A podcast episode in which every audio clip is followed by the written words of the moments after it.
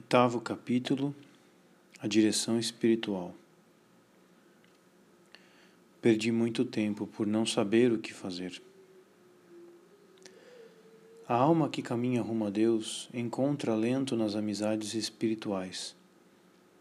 A direção espiritual, ela pedirá a luz a fim de guiar-se em seus caminhos. Enquanto o amigo é um igual, o diretor é um superior ao qual nos submetemos. O papel deste último pode ser distinto daquele do confessor. O confessor é um médico que cura e preserva a vida da graça contra os golpes do pecado. O diretor assegura o progresso espiritual da alma. Em Santa Teresa também encontramos toda uma doutrina sobre a direção espiritual sobre, uma sobre sua importância e sua necessidade de sermos casos sobre a escolha e a qualidade e as qualidades do diretor e sobre as disposições do dirigido.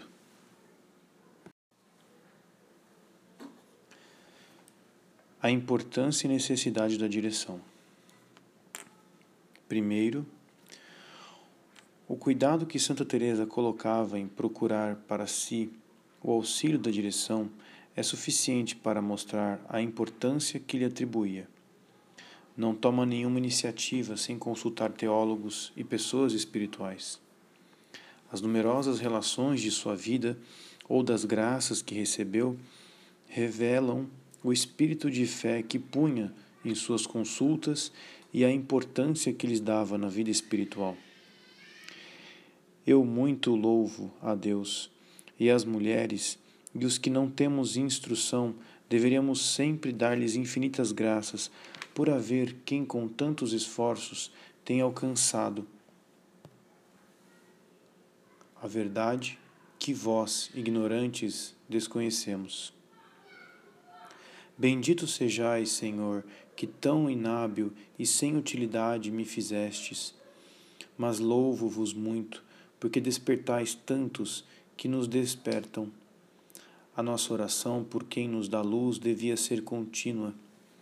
Que seríamos sem eles em meio a tempestades tão grandes que ora atingem a sua igreja? Seu recolhimento é inteiramente justificado. Com efeito, entre os sacerdotes seculares e os religiosos de todas as ordens que consulta, tanto em Ávila como nas cidades para onde a conduzem suas viagens de fundação, encontram-se os maiores teólogos de sua época. Por exemplo, os dominicanos Ibáñez Bartolomeu de Medina, o grande Ibáñez, seu teólogo de confiança.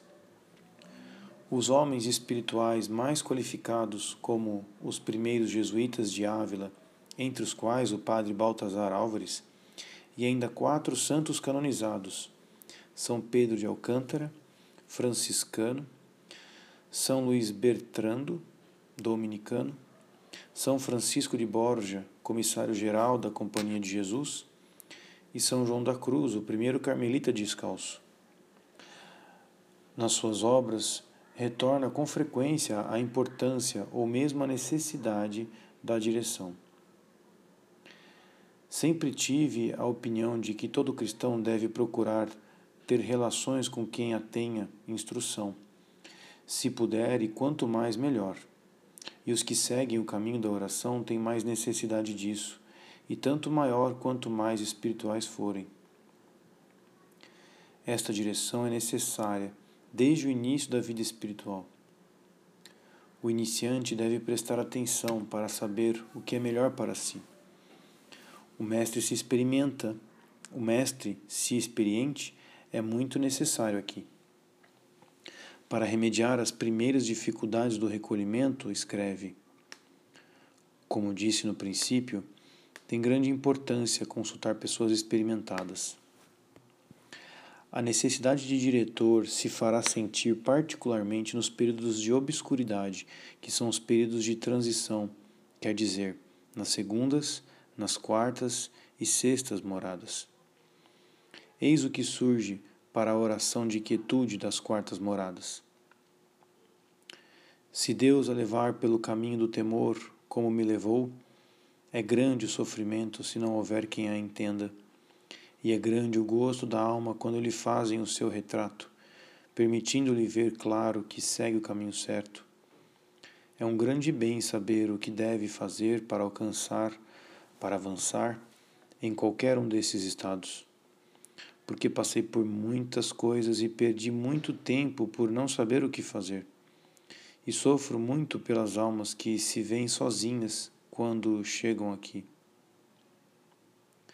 Nas cestas moradas, onde as, onde as manifestações sobrenaturais podem se tornar frequentes, a direção assume um caráter de indispensável.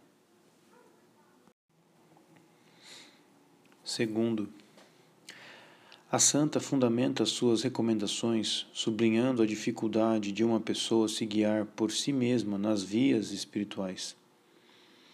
Estes caminhos permanecem escuros e só se dão a conhecer completamente com a experiência. Como a alma poderia então conhecê-los antes de os ter percorrido?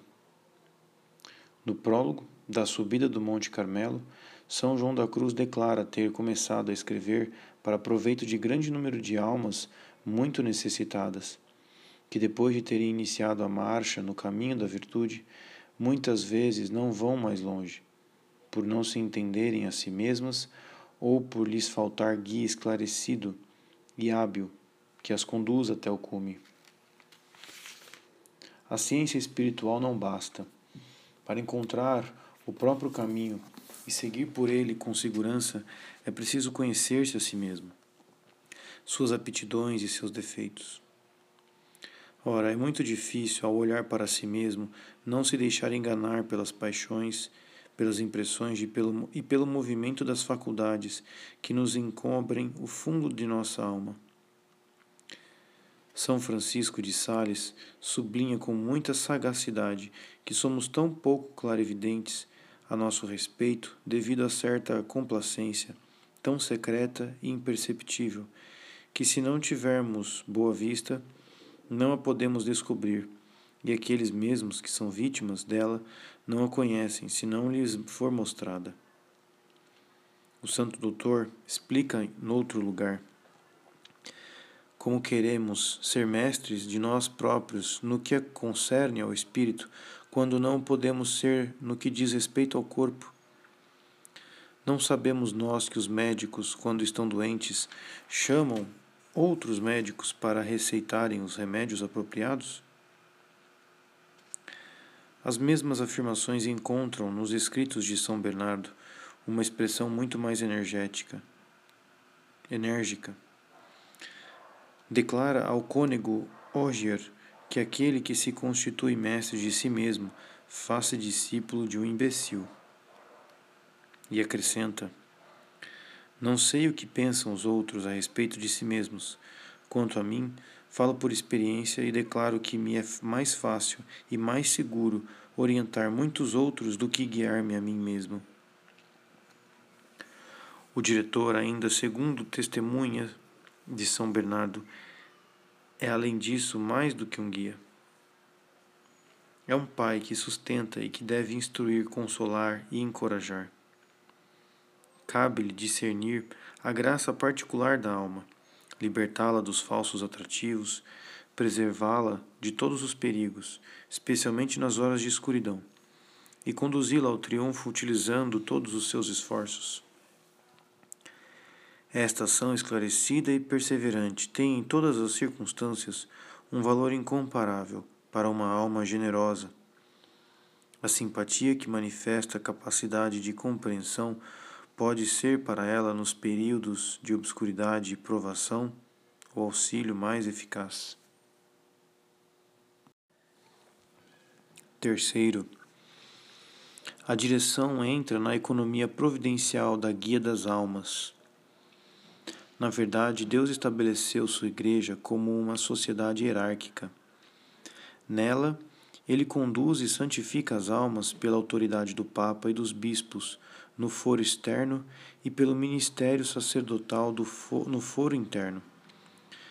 Cristo deu-lhes seus poderes, liga no céu aquilo que eles ligaram na terra, e desliga no céu o que desligaram na terra.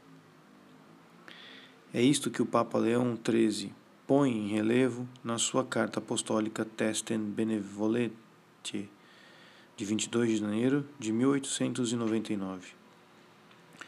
Encontramos nas próprias origens da Igreja uma célebre manifestação desta lei.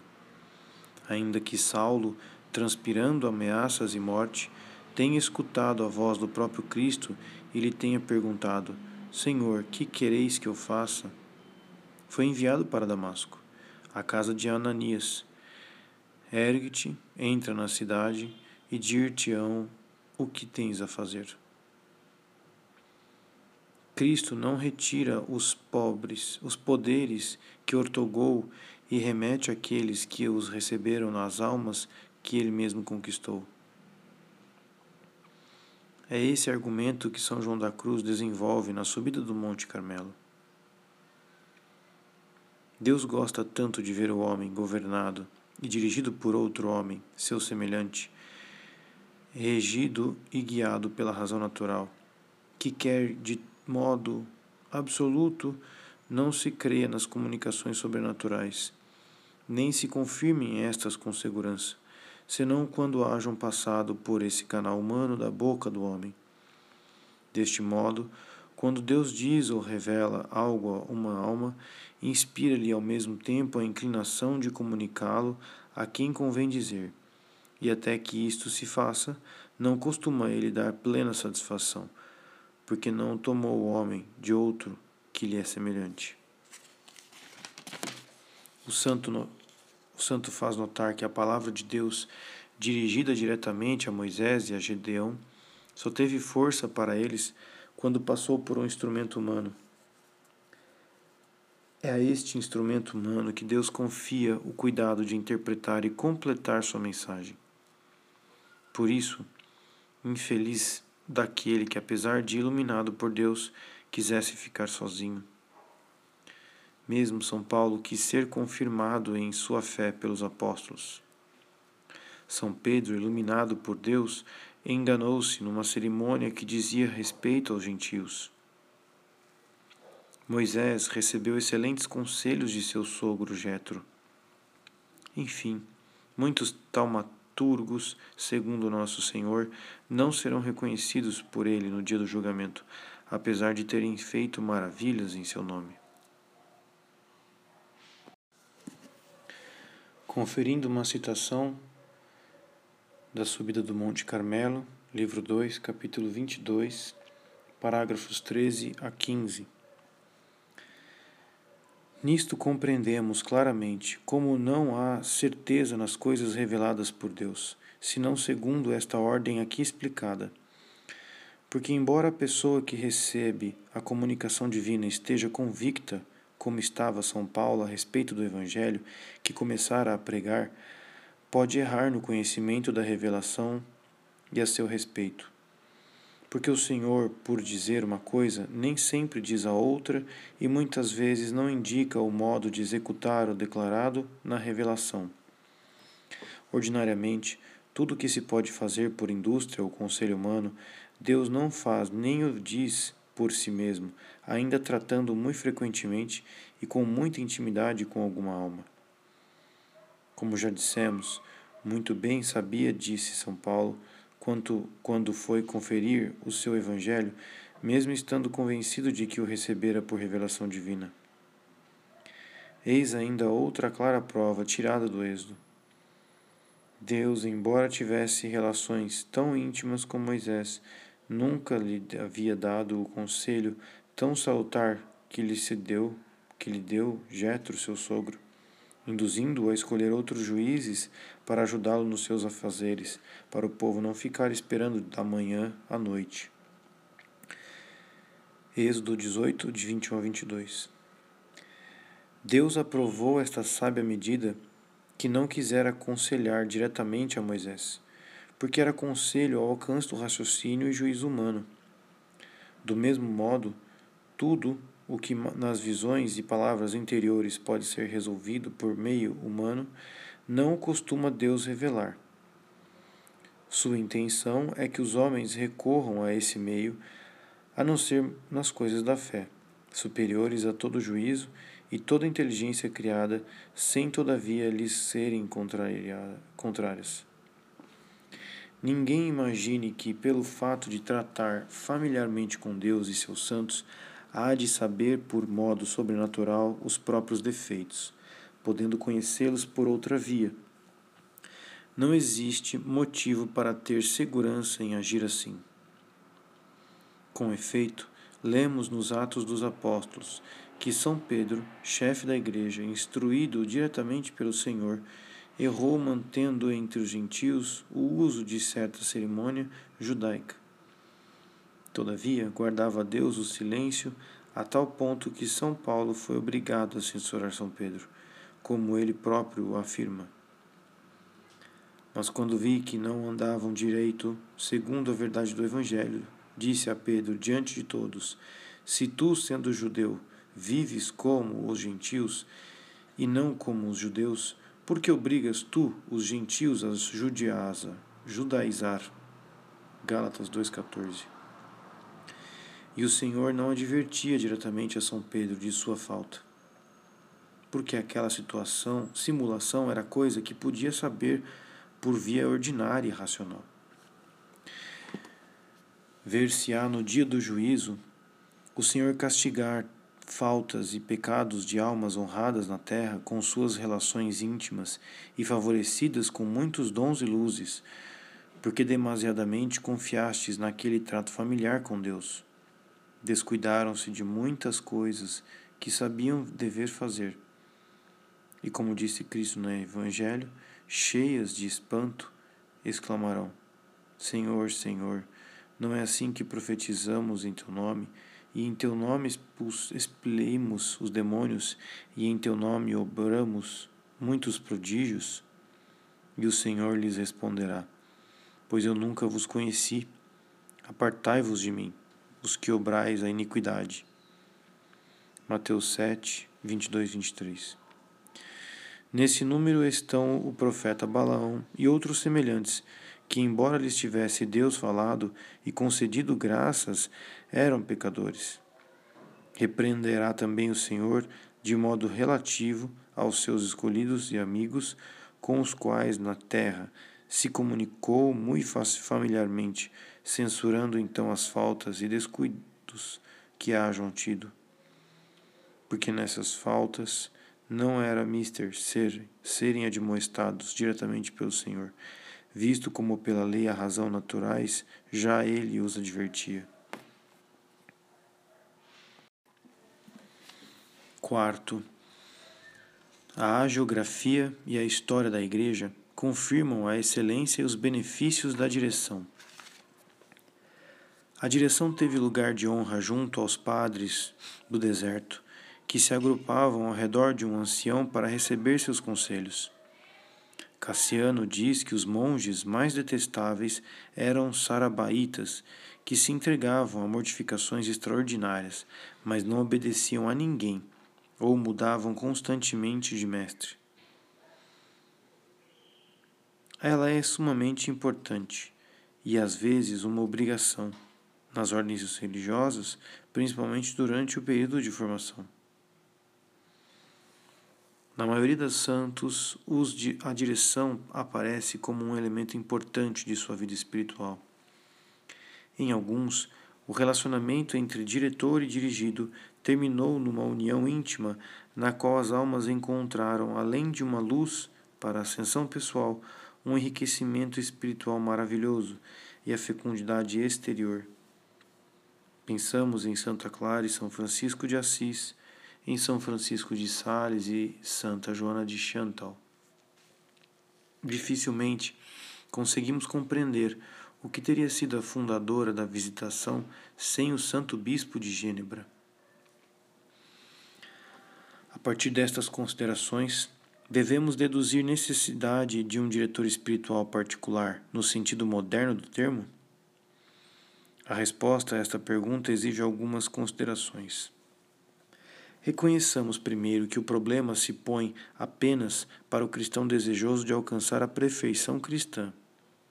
O cristão comum não saberia pedir, e na prática não saberia o que fazer de outros conselhos afora daqueles que recebe através da pregação ou na recepção dos sacramentos. Pelo contrário, a pessoa espiritual propriamente dita tem com certeza necessidade de conselhos e de direção apropriada ao seu estado. Mas a Igreja previu esta necessidade e dispôs os meios para supri-la. Por conseguinte, parece normal que o religioso encontre diretivas suficientes nos meios postos à sua disposição. Confessores ordinários, superiores, regra e acontecimentos providenciais que o afetam. Talvez por caminhar por uma via comum, Santa Teresinha do Menino Jesus não teve outra direção senão aquela que lhe veio pelos confessores ordinários ou ocasionais da comunidade e que Deus parece ter querido preservá-la de qualquer outra influência. Contudo, é bastante frequente que na vida religiosa, especialmente na igreja contemplativa, a alma não encontre à sua volta a disposição apropriada de que precisa, principalmente em certos períodos mais difíceis. A partir desse momento, faltaria a prudência e correria o risco de comprometer seu progresso espiritual se não fosse diligente em procurar a especial ajuda que lhe é necessária. Quanto à alma que vive no mundo sem uma disciplina determinada, não vemos como poderia alcançar nas vias espirituais sem a ajuda de uma direção contínua. Quer nos contentemos com o auxílio posto à nossa disposição, quer recorramos a um diretor particular. É necessário ser ajudado por alguém que mostre solícito pela nossa alma. Assim, Ainda que pensemos ser possível nos dispensar desta atitude, será preciso, pelo menos, submeter a um experiente toda a ação sobrenatural de Deus na alma.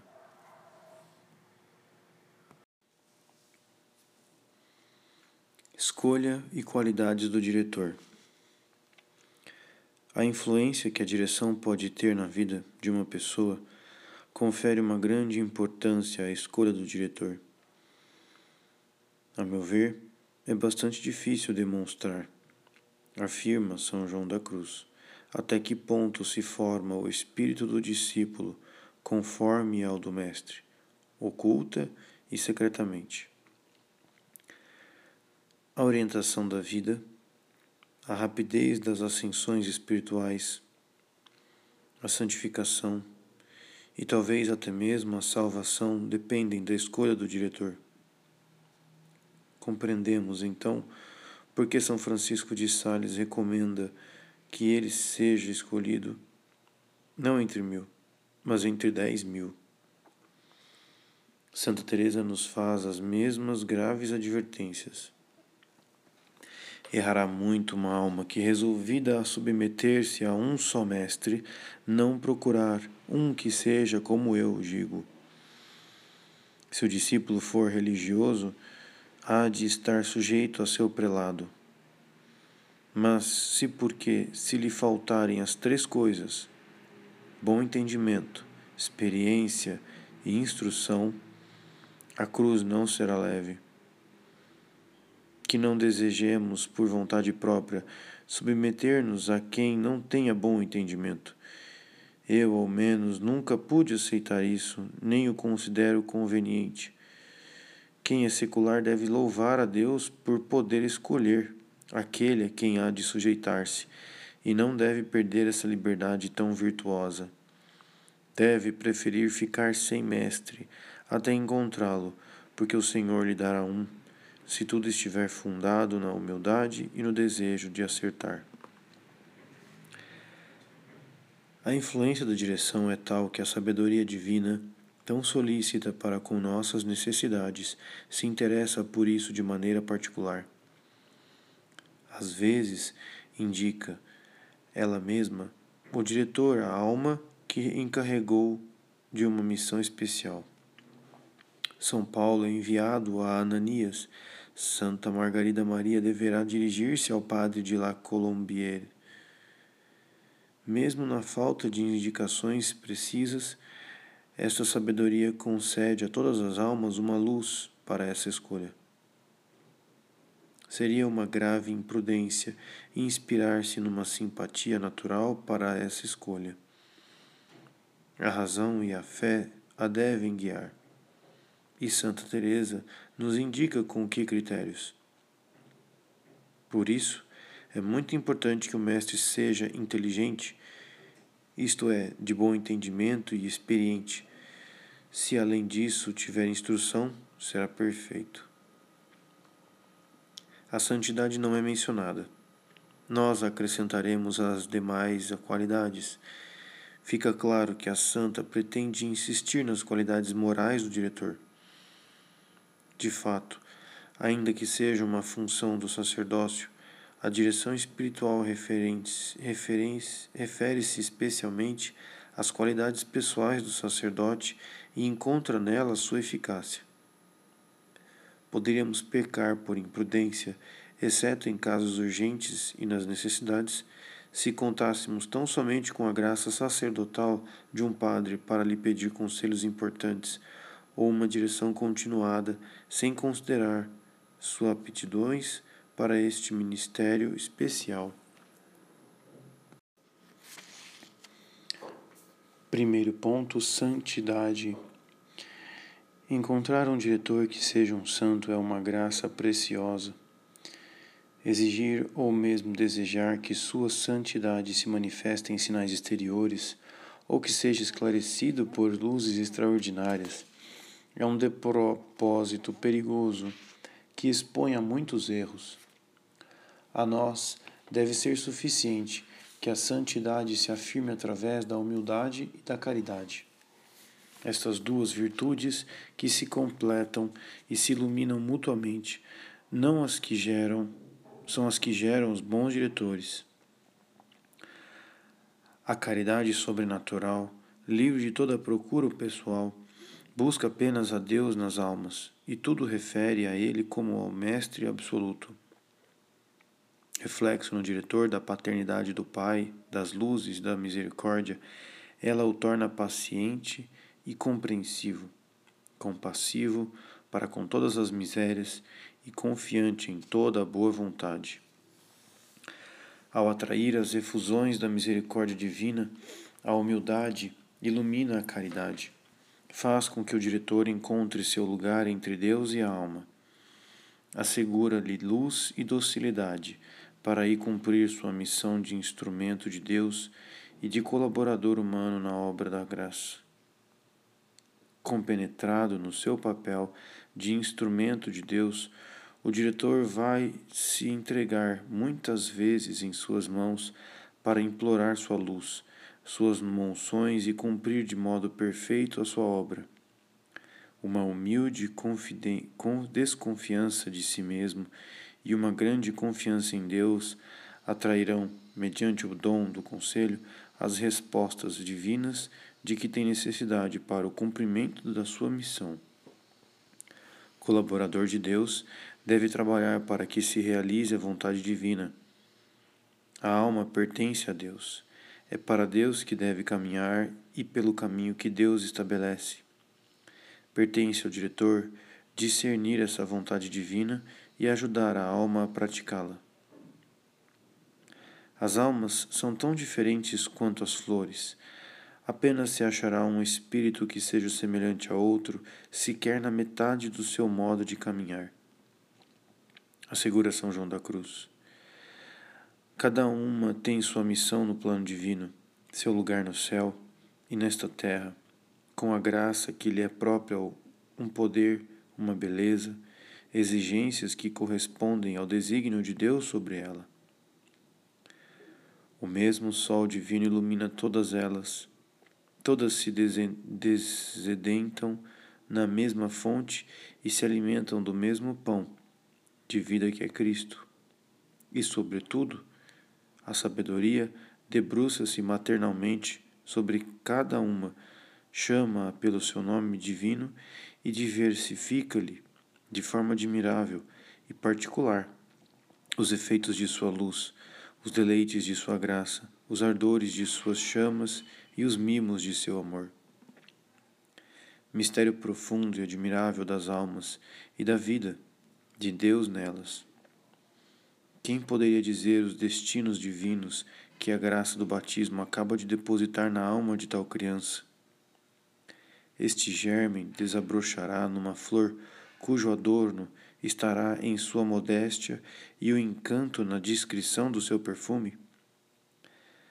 Vai tornar-se um absurdo, um arbusto verdejante que embelezará o campo da igreja e alimentará com os seus frutos os filhos de Deus? Ou irá crescer como uma árvore de grande porte, cujo cimo alcançará os céus? O diretor vai se debruçar sobre este mistério com respeito e amor. A graça da alma vai murmurar-lhe seu nome divino. Este murmúrio está muito carregado de claridades e de mistério para se exprimir em termos precisos. Não deverá o futuro, não desvelará o futuro, mas dará a conhecer os desígnios de Deus para a alma iluminará os atrativos e os acontecimentos, e sob suas luzes vai tornar-se mais preciso. Será um fio condutor através dos labirintos de complicações das quais uma vida é tecida, e quer na regularidade da vida habitual, quer em meio à perturbação de acontecimentos que desconcertam, ditará o dever presente determinará a atitude a tomar e indicará a linha do plano providencial. Apenas a caridade e a humildade podem seguir a alma no meio desta penumbra misteriosa, encontrar aí luz suficiente para se mover com facilidade, continuar a obra do artista divino e conduzir a alma para a realização dos desígnios de Deus. Só elas podem livrar o diretor dos perigos que o ameaçam, a saber, o monopólio das almas e a sua utilização para fins pessoais, as invejas mesquinhas, o autoritarismo estreito que impõe seus pontos de vista e seus métodos e que diminui a liberdade da alma sob a ação do Espírito Santo. Em uma nota de rodapé, na chama viva de amor, são João da Cruz fustiga duramente os diretores que caem nestes defeitos. Tais diretores buscam seu próprio interesse ou gosto, estão postos como barreira e pedra de tropeço na entrada da porta do céu, impedindo o acesso àqueles mesmos que lhe pedem conselho. Não ficarão sem castigo, pois, sendo este o seu ofício, estão obrigados a saber e olhar o que fazem. Chama Viva de Amor 362. Só a santidade sabe respeitar perfeitamente os direitos absolutos de Deus sobre a alma e servi-los até o fim, retirando-se, se for necessário, para confiá-la a conselheiros mais experientes e prudentes. Em uma nota de rodapé, nem todos têm ciência para todos os casos e dificuldades que há no caminho espiritual. Não basta que alguém saiba desbastar a madeira para saber também entalhar a imagem.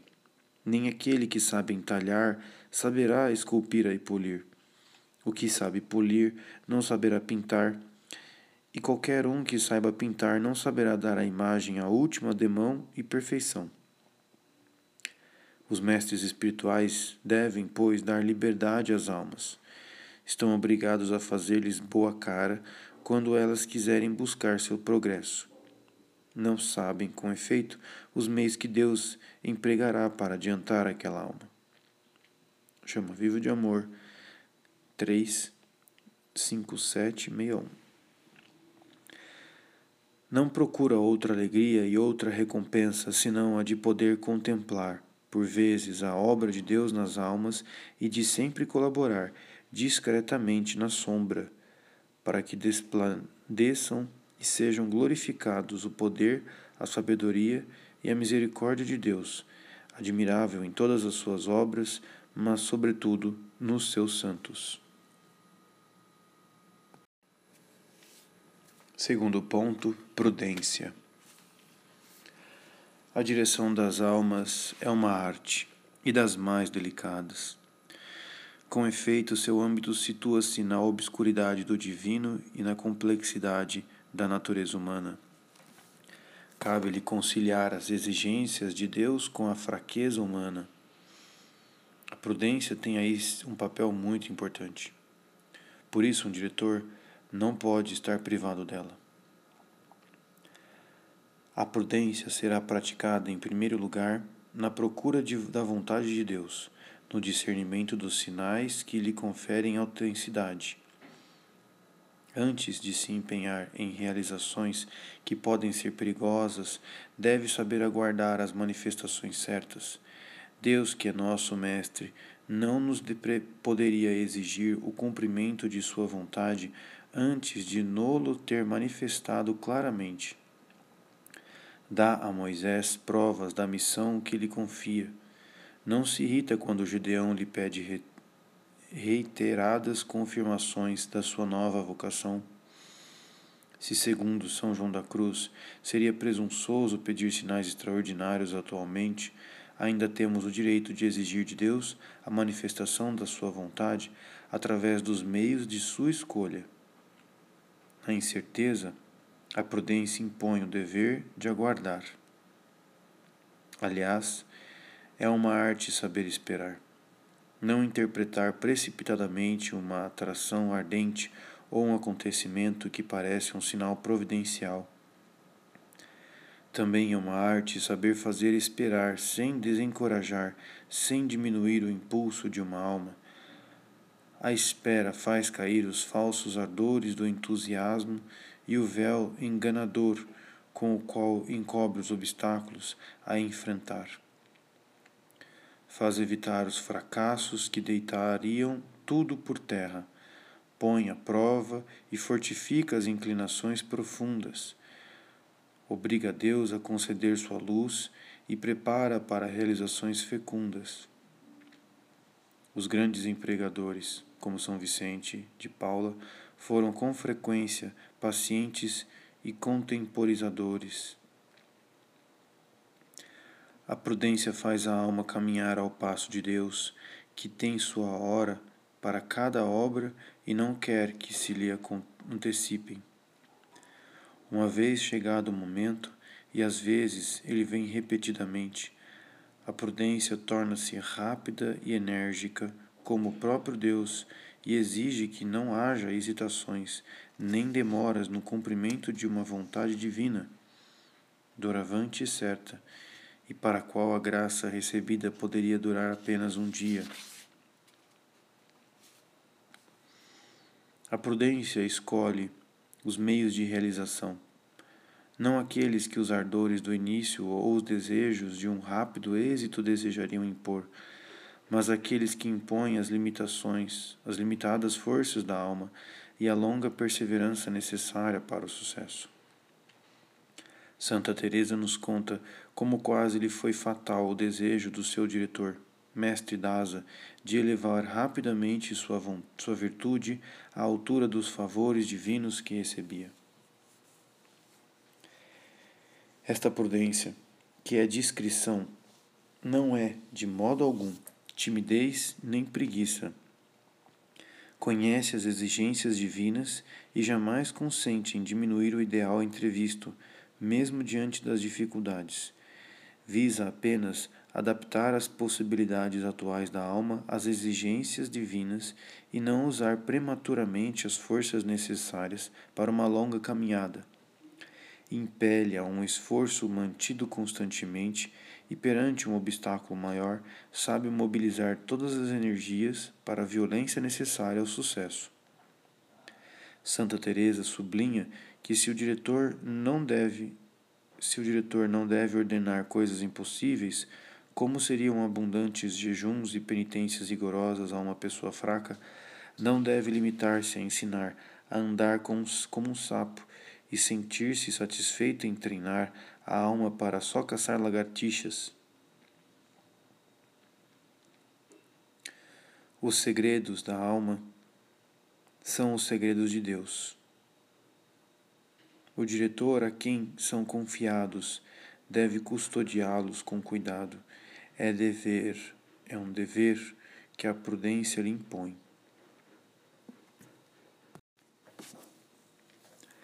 Na verdade, Deus envolve sua ação de silêncio e escuridão. No Verbo encarnado, sepultou trinta anos de sua vida terrena na penumbra de Nazaré. E depois não se revela senão na medida exigida por sua missão. O Espírito Santo age silenciosamente nas almas e na igreja no meio da agitação do mundo. Deus ama o silêncio e a discrição. Às vezes, parece que deixa de agir quando os olhares indiscretos o consideram. Santa Teresinha do Menino Jesus conta que a alegria causada pela aparição da Santíssima Virgem mudou-se em tristeza quando o seu segredo foi revelado.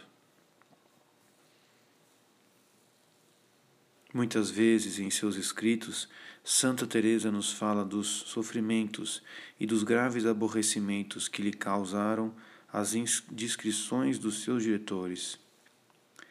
É mister observar muito bem e alegrar e alertá-las, as dirigidas, que tragam tudo em silêncio, guardando também eles, porque assim convém. Falo isso porque muito sofri pelo fato de algumas pessoas com quem tratei, da minha oração não terem sido discretas, falando com uns e outros, causando-me por bem imenso dano. No capítulo 28 da, da sua vida, a santa conta alguns desses aborrecimentos. Chegou a temer não mais encontrar um confessor que a quisesse ouvir e que todos fugissem dela. Por causa disso, não fazia senão chorar.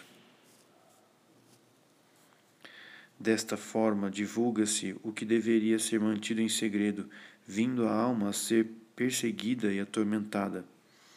Disso lhe advém muitos sofrimentos que podem estender-se à própria ordem, tão maus, tão maus andam os tempos. A prudência que impõe a discrição também obrigará, por vezes, o diretor a procurar conselhos autorizados a fim de resolver um caso particular. Ela ainda fará com que o diretor se mantenha no âmbito que a direção espiritual indica para a sua ação e lhe levará a evitar em outros campos toda intervenção não justificada, ainda que autorizada ou mesmo solicitada pela confiante submissão do dirigido. Esta confusão de poderes não pode senão ser nociva à autoridade espiritual propriamente dita. Tende mais para uma servidão do que para a libertação progressiva da alma e, por consequência, vai contra a finalidade da direção.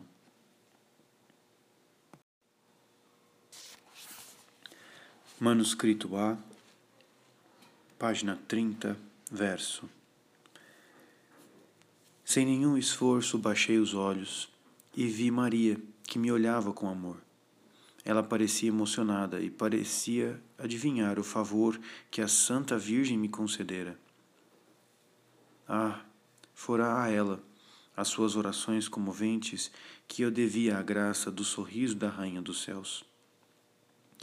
Ao ver o meu olhar fixado na Santíssima Virgem, ela tinha dito: Teresa está curada. Sim, a pequena flor ia renascer para a vida. O raio luminoso que a aquecera não devia parar seus favores.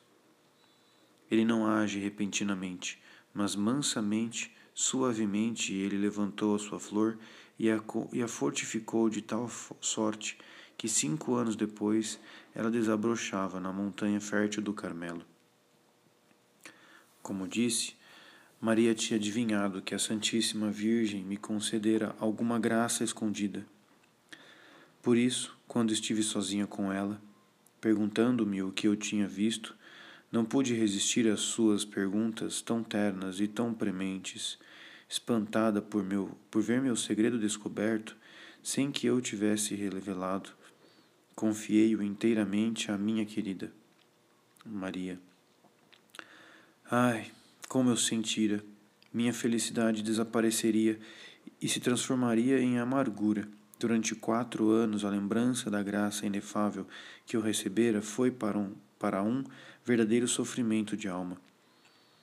Eu devia reencontrar minha felicidade somente aos pés de Nossa Senhora das Vitórias, mas então ela me foi devolvida em toda a sua plenitude. Voltarei a falar mais tarde dessa segunda graça da Santa Virgem. Agora preciso dizer-vos, Madre querida, como minha alegria transformou-se em tristeza. Maria, após ter ouvido o relato ingênuo e sincero de minha, minha graça, pediu-me a permissão para dizê-la ao Carmelo. Eu não podia dizer não. Na minha primeira visita a esse Carmelo querido, fiquei repleta de alegria ao ver minha Paulina com o hábito da Santíssima Virgem. Foi um momento muito agradável para nós duas. Havia tantas coisas que se dizer que eu não podia dizer absolutamente nada. Meu coração estava cheio demais. A boa Madre Maria de Gonzaga estava lá, também me dando mil sinais de afeição. Vi ainda outras irmãs e, diante delas, questionaram-me sobre a graça que eu tinha recebido, me perguntando se a Santíssima Virgem levava o menino Jesus, ou se havia muita luz, etc. Todas essas perguntas me perturbaram e me deixaram aflita.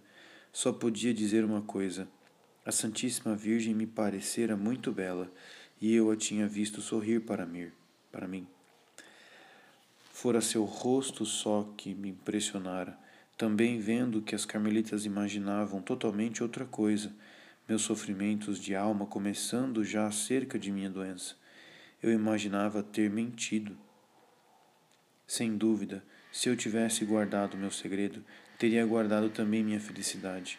Mas a Santíssima Virgem permitiu esse tormento para o bem de minha alma, Talvez eu tivesse tido sem ele algum pensamento de vaidade, em vez de humilhação, que se tornou meu quinhão. Não podia olhar-me sem um sentimento de profundo horror. Ah, o que sofri! Não poderei dizê-lo senão ao céu. Terceiro ponto: experiência. A experiência nos caminhos espirituais será o guia atento da prudência. Todos os mestres da vida espiritual falaram segundo a sua própria experiência pessoal ou segundo a experiência das almas que puderam observar de perto. A ação de Deus na alma é regulada pela misericórdia divina, que desconcerta nossa lógica humana. Técnicas e métodos não bastam para segui-la e correm o risco de deter ou de impedir suas ondas benéficas, com grande perda para a alma. As mais acertadas explicações não dissipam todo o mistério da ação de Deus numa alma. Como poderá o diretor, para além dos fenômenos que a envolvem e das palavras que querem explicá-la, depreender a verdade de vivida e em seguida indicar à alma a linha de conduta e observar se não conhece por experiência esta forma da ação de Deus, ou pelo menos a região espiritual onde ela se situa e os efeitos que produz. Sem a experiência, poderá ser uma testemunha benevolente e passiva, mas a, mas a menos que seja iluminado sobrenaturalmente, não parece que possa encorajar e dirigir com autoridade, tal como lhe impõe a sua função. Estas observações se aplicam, sobretudo, a certos estados e às graças sobrenaturais. Conservam todo o seu valor no campo mais modesto da prática da virtude, da mortificação e das dificuldades que aí se encontram no início da vida espiritual. Santa Teresa nos conta que só ficou totalmente tranquila a respeito das suas visões e das palavras interiores por meio de São Francisco de Borja e São Pedro de Alcântara, que podiam se apoiar em sua própria experiência. Parece também que a interpretação dos sinais da contemplação dados por São João da Cruz e a sua aplicação a um caso concreto pressupõe certa experiência. Desta forma, a Santa aconselha o principiante que tome um diretor espiritual que tenha a experiência das dificuldades que ele encontra e das graças com que foi favorecido. O iniciante deve prestar atenção para saber o que é melhor para si. O mestre, se experiente, é muito necessário aqui. Se não for, pode errar muito e dirigir uma alma sem entendê-la nem deixar que ela se entenda. Porque, como sabe que é grande o mérito de estar sujeita a um mestre, ela não se atreve a sair do que ele manda. Já encontrei almas encurraladas e aflitas devido à falta de experiência do seu mestre, o que me causara pesar, e uma, de, e uma que nem sabia o que fazer de si, porque não entendendo o espírito, aflige a alma e o corpo, atrapalhando o aproveitamento. Outra pessoa estava há oito anos paralisada pelo Mestre, que não a deixava avançar além do que o seu próprio conhecimento. Como o Senhor já concedera a essa alma a oração de quietude, era muito o seu apuro. Esta inexperiência corre o risco de quebrar para sempre o impulso de uma alma com sua incompreensão ou pela sua timidez, ou ainda de consumi-la prematuramente com mortificações excessivas, cujos efeitos e rigor tal inexperiência com desconhece.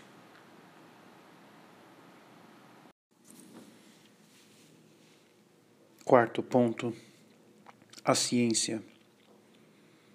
No diretor Santa Teresa não prefere a ciência à experiência?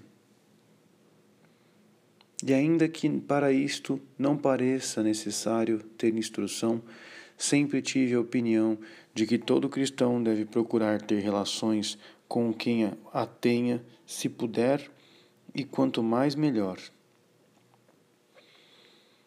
A ciência que Santa Teresa exige do diretor não é uma ciência ordinária em diversas passagens de suas obras, lembra o mal que lhe fizeram os doutos pela metade, que não lhe souberam explicar o modo da presença de Deus na alma ou a gravidade das suas faltas e os contrapõe aos verdadeiros sábios que a esclareceram. Estes verdadeiros sábios eram, na sua maioria, professores que possuíam um conhecimento profundo do dogma, podiam controlar as experiências espirituais mais elevadas e não se assustarem por serem novas. Com efeito, as experiências místicas apoiam-se habitualmente em verdades dogmáticas que apenas os estudiosos dominam com maestria, suficiente para colher toda a sua luz e valor espiritual. Em coisas difíceis, mesmo quando eu julgo entendê-las e dizer a verdade sobre elas, uso sempre a expressão parece-me.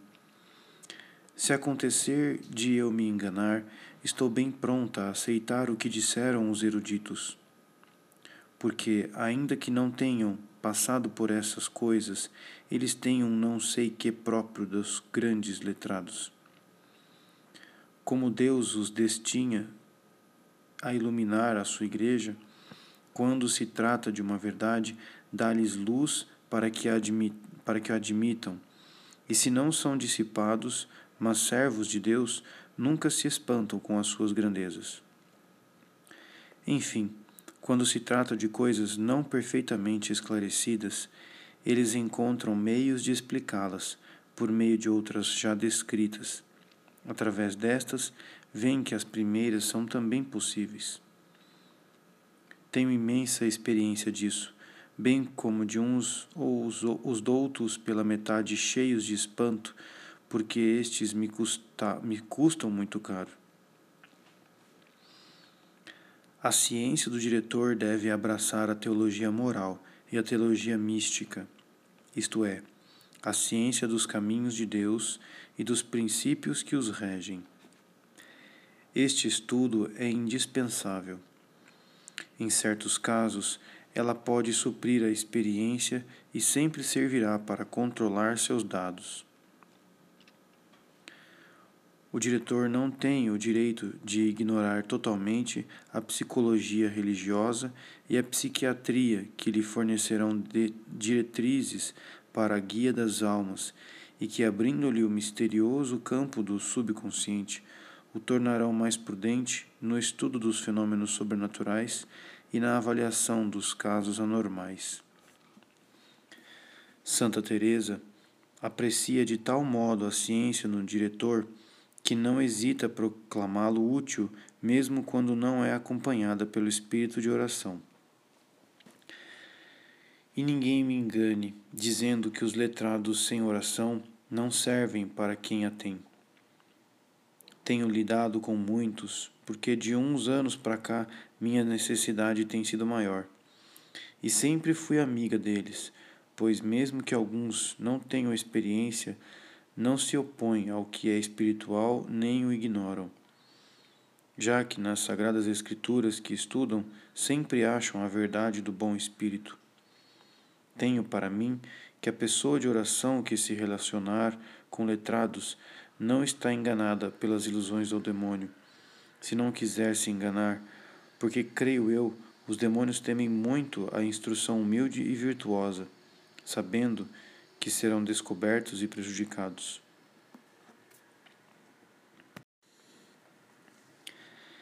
Sentimos que estas afirmações traduzem uma convicção profunda e brotam do coração da santa. A partir disso, não poderíamos concluir que ela prefere a ciência à experiência num diretor? Escutemo-lo pormenorizando seu pensamento com sucessivas pinceladas. Eu disse isso porque há quem pense que os letrados não servem para pessoas de oração, se não seguirem o Espírito. Já falei que o mestre, o mestre espiritual é necessário. Se, contudo, este não for instruído, há aí um grande inconveniente. Ajuda muito relacionar-se com pessoas instruídas. Se forem virtuosas, mesmo que não sejam espirituais, trazem proveito e Deus fará com que entendam o que precisam ensinar e até as tornará espirituais para que nos ajudem. E não o afirmo sem tê-lo experimentado. Aconteceu-me com mais de dois. Santa Teresa não estabelece comparação entre o valor da experiência e o da ciência. Apenas enfoca o caso concreto de uma escolha a fazer entre um diretor piedoso, mas ignorante, e um diretor sábio e virtuoso que não fosse um homem de oração. As afinidades entre a alma de oração e o diretor piedoso devem ceder. É o diretor sábio que devemos consultar.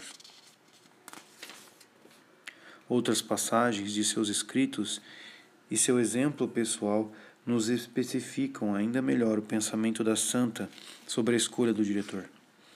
No princípio da vida espiritual, a alma tem necessidade de um diretor dotado, sobretudo de prudência e discrição, que ajudará a evitar os excessos do início e aconselhará moderação, sem contudo destruir os grandes desejos. Nesta fase inicial, a alma tem também necessidade de ser compreendida. O iniciante deve prestar atenção para saber o que é melhor para si mestre-se experiente é muito necessário aqui. A ciência sem experiência não lhe seria tão útil. No início, os mestres que não fazem oração, ainda que sejam sábios, são de pouca ajuda. Quando entra na oração contemplativa ou recebe as primeiras graças sobrenaturais mais elevadas, ela tem ainda necessidade de um diretor experiente e é grande o gosto da alma quando lhe fazem o seu retrato. A própria Santa Teresa, que em Ávila aproveitava dos conselhos do padre Ibáñez, do frei Banhes e do padre Baltazar Álvares, não se sentiu totalmente tranquila com relação aos seus favores extraordinários, especialmente as visões, senão por meio de São Pedro de Alcântara e São Francisco de Borja, que tinham sido eles mesmos agraciados. Quando a alma tiver chegado às altas regiões vida espiritual, tal como Santa Teresa ao escrever o Castelo Interior, aprendeu a discernir a ação de Deus em si. Então exige, sobretudo, luz, as luzes da ciência teológica para esclarecer sua experiência. Também durante a última fase de sua vida, Santa Teresa manifestava uma marcada preferência pelos homens de doutrina. Ainda que os seus diretores, São João da Cruz e Frei Graciano, tivessem todas as qualidades requeridas, não negligenciava de tempos em tempos de se dirigir aos teólogos sábios que encontrava, e de modo especial a Frei Banhes, seu teólogo de confiança. Santa Teresa resume seus conselhos acerca da escolha do diretor com esta advertência. Por isso, é muito importante que o mestre seja inteligente, isto é, de bom entendimento e experiente. Se além disso tiver instrução, será perfeito. Contudo, não sendo possível achar as três coisas juntas, as duas primeiras são mais relevantes, porque, caso seja necessário, podem recorrer aos letrados para alguma consulta.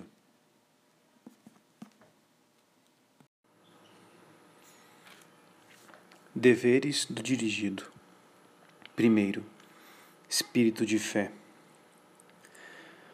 O diretor é um instrumento humano a serviço da obra de Deus nas almas.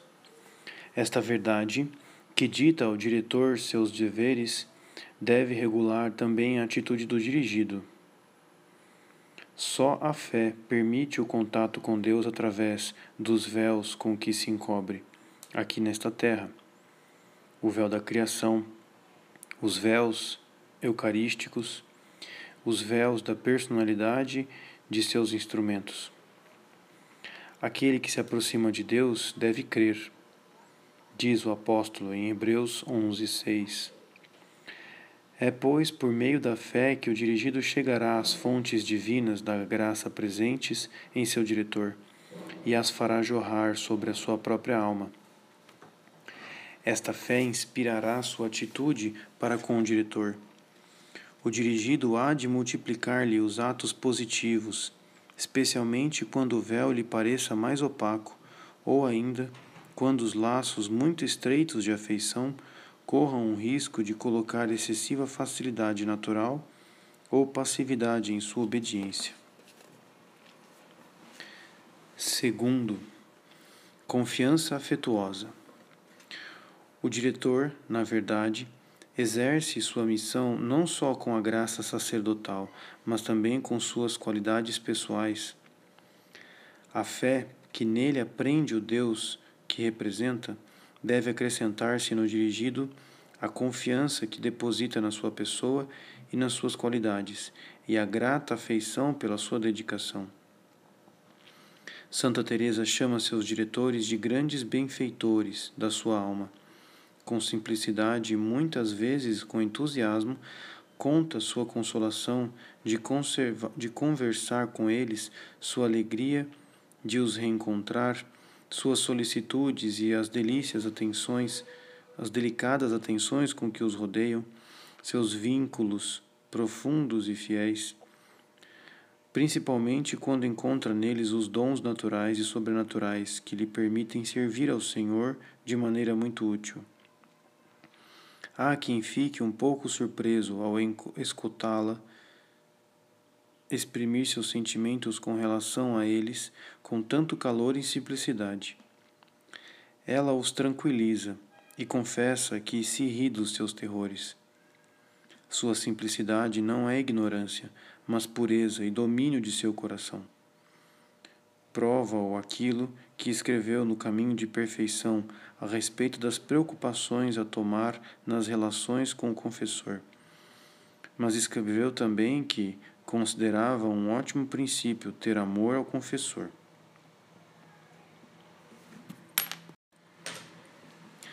Terceiro ponto: simplicidade e discrição. O espírito de fé e a confiança hão de se manifestar em primeiro lugar por uma abertura de alma, sincero e total, numa forma tão simples quanto possível o diretor não seria capaz de dirigir uma alma sem a conhecer o mais perfeitamente possível. O dirigido só pode contar com as luzes e a graça da direção na medida em que ele próprio forneceu ao seu diretor tudo aquilo que pode esclarecer o diretor. Deverá, pois, dar a conhecer suas aspirações e suas tentações, suas fraquezas e seus atos de virtude, a ação de Deus e sua correspondência generosa. Em suma, tudo aquilo que no presente e no passado pode revelar sua disposição profundas e os desígnios de Deus sobre ele. Tratai com ele, o diretor, de coração aberto, escreve São Francisco de Sales com toda sinceridade e fidelidade, manifestando-lhe claramente vosso bem e vosso mal, sem fingimento nem dissimulação. Tende inteira confiança nele, mesclada de uma reverência sagrada, de modo que a reverência não diminua a confiança e que a confiança não impeça a reverência. Encontramos os mesmos conselhos nos escritos de Santa Teresa o essencial, irmãs, é que sejas muito sinceras e honestas com o confessor. Não me refiro a contar-lhe os pecados, que isso é evidente, mas a relatar-lhe a, a vossa oração. Se não há essa atitude, não vos posso assegurar que caminheis bem, nem que é Deus quem vos ensina. O Senhor aprecia muito que se trate o seu representante, aquele que está em seu lugar, com grande verdade e clareza como se estivesseis lidando com Ele mesmo, desejando que entenda todos os nossos pensamentos, quanto mais as nossas obras, por pequenas que sejam. A santa sublinha a importância de tal abertura para os favores extraordinários. O mais seguro é, e eu assim ajo, e sem isso não teria sossego, nem é razoável que o tenhamos, pois somos mulheres e sem letras não deixar de revelar o que vai na alma e as graças concedidas pelo Senhor ao confessor. Esse confessor deve ser instruído e devemos obedecer a ele. O Senhor me tem dito isso muitas vezes. Ela nos diz que nosso Senhor a advertiu um dia para não seguir os conselhos de um confessor que lhe tinha pedido para calar completamente os favores divinos mas vinha compreender que fora muito mal aconselhada por ele, pois de nenhuma maneira devia ocultar coisas àqueles a quem me confessava, porque fazendo isso tinha grande segurança, ao passo que, fazendo o contrário, podia ser enganada algumas vezes. São João da Cruz insiste tanto sobre esta necessidade que não podemos deixar de resumir sua doutrina acerca deste ponto. A alma deve confiar logo a seu diretor espiritual com clareza, exatidão, verdade e simplicidade todas as graças sobrenaturais recebidas. No entanto, é muito necessário dizer tudo, embora a alma pareça que não, por três razões. A primeira razão deve ser destacada. Como já dissemos, a força, luz, segurança e efeito principal dos dons divinos não se confirmam plenamente na alma, senão quando dá conta deles a quem Deus estabeleceu como juiz espiritual dela. O Santo Doutor nota ainda: certas almas têm extrema repugnância em dizer estas coisas, por lhes parecerem pouco importantes e não saberem como as acolherá a pessoa com quem devem falar é sinal de pouca humildade. Outras sentem muita confusão em as dizer, pelo receio de parecerem receber favores semelhantes aos dos santos. Mas justamente por causa dessas dificuldades é necessário se mortifiquem e digam: Esses conselhos de São João da Cruz dirigem-se especialmente aos contemplativos. Não obstante, conservam todo o seu valor para todas as almas. Com efeito, não podemos receber uma direção apropriada às nossas necessidades se não fornecermos ao diretor os elementos racionais de apreciação. Estas diretivas precisa, preciosas não justificam, contudo, os desabafos sentimentais que afloram mais a sensibilidade do que a fé, a necessidade de levar a se ocuparem de si, seja, por exemplo, insistindo exageradamente nos próprios erros, muito mais do que o sincero desejo de, se, de ser dirigido. Se na verdade é certo que, para começar, é normalmente necessária uma grande abertura de alma, do segmento, as relações frequentes, sobretudo as se escritas, muito raramente estão livres de tendências que correm o risco de fazê-las desviar, como aquela passividade que, ao pedir uma luz precisa, sobretudo, paralisa toda reflexão e iniciativa pessoais, ou, pelo contrário, aquele desejo declarado, ou por vezes inconsciente, de que sejam aprovados seus pontos de vista de impor seu sentimento, quando não é aquele de querer dirigir o próprio diretor.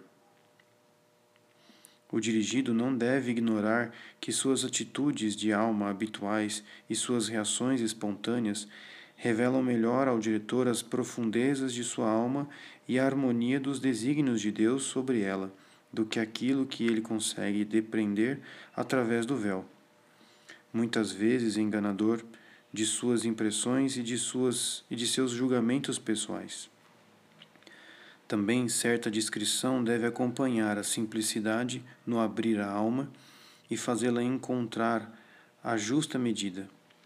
Esta simplicidade não seria a mesma se em suas expansões se mostrasse prolixa e pretensiosa. Quarto ponto: obediência. É a obediência que assegura a eficácia da direção, porque põe em prática os conselhos e as ordens do diretor.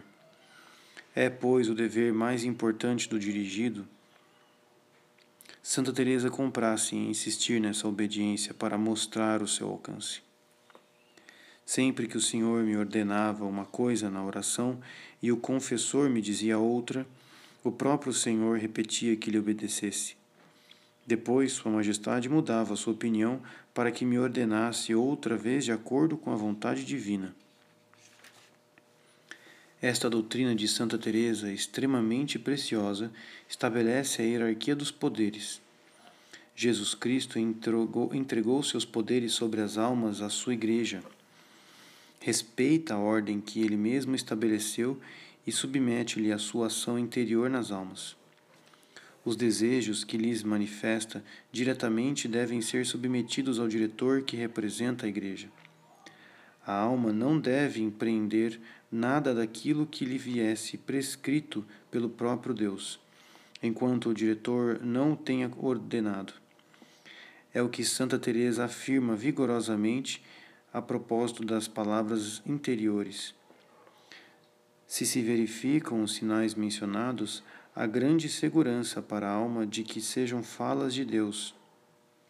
Tratando-se de assuntos graves, alguma obra a empreender ou negócios de outras pessoas, ela nada deve fazer. Nem lhe passe pela ideia agir sem a opinião de um confessor erudito, prudente e servo de Deus. Isso, mesmo que o, entende, mesmo que o entenda muito bem, ele pareça claramente ser coisa de Deus. Esse é o desejo de Sua Majestade. Não devemos deixar de fazer o que Ele manda, pois nos diz que consideremos o confessor como seu representante, palavras que são indubitavelmente suas. Elas nos ajudam a ter ânimo, se se trata de assunto difícil. E nosso Senhor dará ao confessor e fará que ele creia que é Espírito seu, quando ele o quiser. Quando assim não suceder, a alma não está obrigada a fazer coisa alguma. Já agir de outro modo nesse aspecto, guiando-se pelo próprio parecer, considero coisa muito preciosa, perigosa. Assim vos admoesto, irmãs, em nome de nosso Senhor, que nunca isso vos aconteça. Esta linha de conduta apoia-se na autoridade divina do diretor que representa a Igreja, cuja vontade expressa exteriormente deva ser sempre preferida a todas as manifestações interiores, fossem elas certas e autênticas. Evidencia de maneira surpreendente a obediência devida ao diretor e, ao mesmo tempo, o papel tão relevante da direção nas ascensões espirituais.